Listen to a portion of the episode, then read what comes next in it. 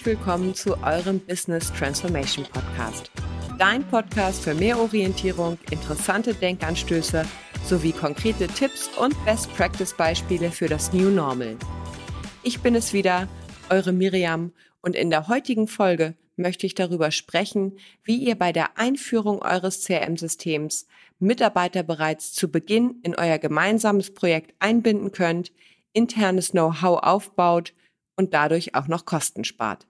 Wenn dich Themen rund um die digitale Transformation von Unternehmen interessieren und du das Entscheidende drumherum berücksichtigen möchtest, damit dein Vorhaben erfolgreich wird, dann abonniere doch unseren kostenfreien Podcast und lass dich ab jetzt wöchentlich in circa 30-minütigen Sessions in Form von Solos, Experteninterviews oder Diskussionen zu diesen Themen inspirieren. Kommen wir direkt zum Thema. Ihr habt euch für die Einführung eines CRM-Systems in eurem Unternehmen entschieden. Jetzt ist es eine Frage des Geschäftsmodells, der Haltung und den Unternehmenszielen, wie ihr das Ganze angehen möchtet. Klar ist aber, dass ein CRM-Projekt Kosten verursacht und nicht selten auch noch die Nerven aller Beteiligten durchaus strapazieren kann. Gründe genug, um sich ein paar Gedanken darüber zu machen, wie du das Ganze jetzt am besten angehen kannst, um möglichst viel Unterstützung durch dein Projektteam und Mitarbeiter aus den Fachbereichen zu bekommen, um so die nötige Dynamik für eine erfolgreiche operative Umsetzung eures CRM-Projekts zu erzeugen. Was müsst ihr bedenken? Ihr müsst wissen, was ihr braucht und eure Anforderungen kennen. Es geht also nicht nur darum, einfach herunterzuschreiben, was ihr euch wünscht. Das geht ja in der Regel schnell. Oft führt das dann allerdings zu endlos langen Listen von Punkten, die auch noch heftig diskutiert werden. Ich hörte sogar schon von ganz schlimmen Fällen, in denen sich dann heftig gestritten wurde. Ihr braucht also echte und belastbare Anforderungen. Und diese beruhen auf einem Wissen über Prozesse, Rollen, Tätigkeiten und Verantwortlichkeiten sowie die tatsächliche Kommunikation zwischen den Beteiligten im Rahmen ihrer Tätigkeiten. Wer diese Dinge über seine Arbeit weiß, kann dann auch schnell lernen, diese Anforderungen strukturiert so zu formulieren, dass zum Beispiel ein Berater oder Entwickler diese mit möglichst wenig Reibungsverlusten umsetzen kann. Und dann kannst du diese auch gut priorisieren. Wenn man das allerdings noch nie oder nicht so oft gemacht hat, kann es gerade zu Beginn eines Projektes mehr als hilfreich sein, sich hier vorab schlau zu machen und zum Beispiel mit Vorlagen aus Büchern oder aus dem Netz zu arbeiten. Alternativ kann man aber natürlich auch einen Berater hinzuziehen und durch dessen Unterstützung die Mitarbeiter aufgleisen lassen, bis sie soweit sind, um selbstständig weiterarbeiten zu können.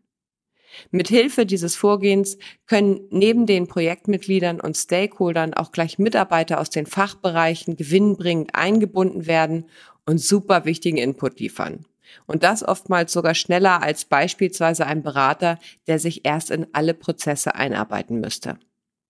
Wichtig ist, dass ihr die Sache von Beginn an ernst nehmt. Es ist einfach ein richtiges Projekt. Auch wenn es gegebenenfalls erst einmal selbstverständlich erscheint, ein CRM-Vorhaben ist ein richtiges Projekt. Häufig werden diese aber zu Beginn nicht ernst genug genommen, was dann erfolgskritisch ist. Ihr braucht die Unterstützung durch den Vorgesetzten, ausreichend Ressourcen und Mittel, sonst könnt ihr diesen Auftrag nicht gut erfüllen. Wenn ihr nicht genug Unterstützung für die Einführung eines CRM-Systems bekommt, dann könnt ihr noch so gut organisiert sein. Es wird leider kein Erfolg werden. Das ist meine Erfahrung dazu.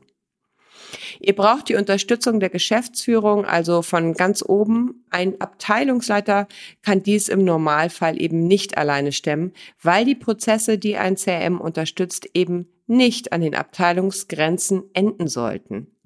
Das Stakeholder Management, wie es im Projektmanagement genannt wird, ist also von höchster Priorität.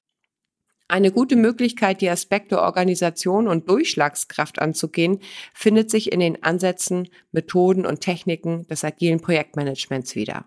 Diese Vorgehensweise ist nicht nur dafür geeignet, komplexe Projekte unter unsicheren Bedingungen zu realisieren, sondern beachtet gleichzeitig auch die menschliche Komponente innerhalb eines Projektes. Ein beispielhaftes Instrument, welches den kontinuierlichen Austausch zwischen Mitarbeitern fördert und sich sehr gut auch virtuell umsetzen lässt, sind die sogenannten Stand-ups. Durch die verschärfte Homeoffice-Situation im letzten Jahr hatten viele Mitarbeiter in Projekten das Gefühl, dass die Kommunikation leidet, weil die gewohnten kurzen Wege ins Büro zur Kollegin oder zum Kollegen weggefallen sind. Durch den Einsatz von virtuellen Stand-ups könnte die Zusammenarbeit zumindest ansatzweise wieder stärker gefördert werden. Grundsätzlich lebt ein Stand-up von wiederkehrenden Terminen. Es findet also zum Beispiel täglich oder wöchentlich zur gleichen Zeit am gleichen Ort statt und dient dazu, die Produktivität und Arbeitsqualität aller Teilnehmer zu fördern. Dies geschieht durch den Austausch zu aktuellen Informationen mit beispielsweise folgender Agenda, die jeder Teilnehmer beantworten müsste. Wie bin ich gestern mit meiner Arbeit vorangekommen? Welche Arbeitspakete liegen heute an? Welche Hindernisse gibt es für mich aktuell, die der Erledigung dieser Arbeit entgegenstehen? In einer solchen Runde, die sich problemlos virtuell durchführen lässt, ergibt sich dann gegebenenfalls, dass ein anderer Kollege oder eine Kollegin eine Lösung für das aktuelle Hindernis hat oder bereits Erfahrungswerte einbringen kann. Dieses Instrument soll also letztlich dabei helfen, einen kontinuierlichen Austausch zu sichern und lebt davon, Soll- und Ist-Zustände miteinander abzugleichen. Auch zum Thema Projektvorgehensweise bzw. Arbeitsweise kann man sich also durchaus an Methodenkoffern bedienen und diese dann adaptieren in Bezug auf die Kultur und den Reifegrad des eigenen Unternehmens, sodass Arbeitsweisen individuell zum eigenen Unternehmen passen und dosiert eingesetzt werden. Kommen wir zum letzten Punkt, den ich heute nennen möchte, der Qualitätssicherung eures CRM-Projekts. Häufig wird dieser Bereich nicht richtig genutzt, um das Thema Nutzerakzeptanz zu steigern und internes Wissen über das System aufzubauen. Dabei ist die Qualitätssicherung genau dafür prädestiniert. Interne Mitarbeiter haben oftmals sehr gute interne oder externe Prozesskenntnisse. Sind Sie zum Beispiel bei der Erarbeitung von Sollprozessen involviert und haben ein Grundverständnis für die geplanten Verbesserungen entwickelt oder sogar selbst erarbeitet und vorgeschlagen?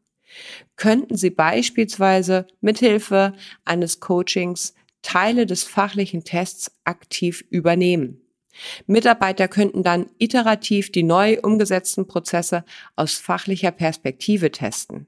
Sie bleiben auf dem aktuellen Stand des Projekts und lernen schrittweise, was alles mit dem System möglich ist. Das reduziert zusätzlich Einstiegsbarrieren und es wird von Beginn an parallel zum Projekt internes Wissen im Unternehmen aufgebaut. Das ist ausschlaggebend für die Nutzerakzeptanz. Der Clou bei der Sache ist jedoch, dass ihr sogar auch noch Kosten sparen könnt. Wenn ihr jetzt hellhörig geworden seid und mehr über Coachings in den Bereichen Anforderungsmanagement, Projektmanagement oder der Qualitätssicherung erfahren möchtet, dann kontaktiert mich sehr gern über unser Kontaktformular. Den Link dazu findet ihr in den Show Notes. Vielen herzlichen Dank für euer Interesse und eure Zeit. Lasst uns loslegen und gemeinsam in die digitale Zukunft starten, aber denkt unbedingt auch an das Entscheidende drumherum. Viele Grüße, eure Miriam.